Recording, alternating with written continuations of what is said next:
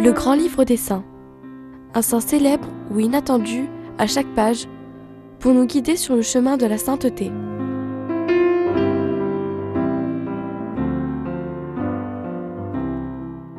Le 23 janvier, nous fêtons Saint Jean l'Aumônier. Après son veuvage, il entre dans l'Église et devient patriarche d'Alexandrie. Dès son arrivée, il pose cette question. Où sont mes seigneurs et maîtres?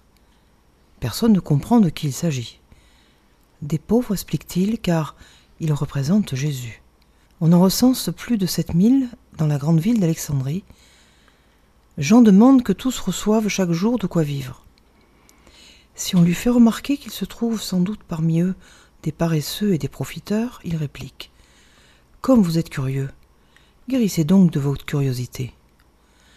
Je préfère être trompé dix fois plutôt que de manquer de charité.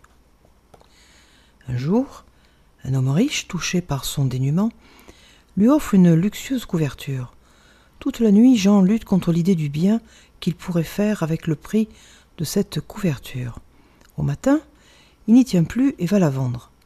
L'homme riche lui en offre alors une autre que Jean vend peu après.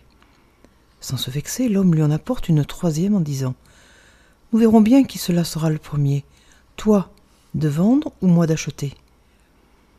Un certain fidèle quitte l'église avant la fin de la liturgie. Un jour, Jean sort à leur suite, encore revêtu de ses ornements sacerdotaux, tenant sa crosse à la main.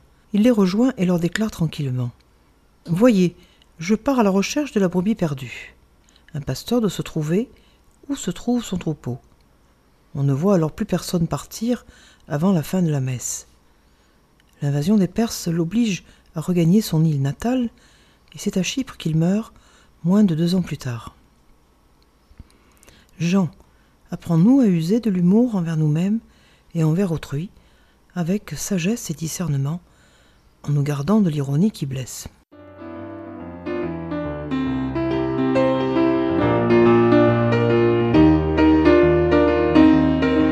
C'était le grand livre des saints d'Odile Monté, édition presse de la Renaissance.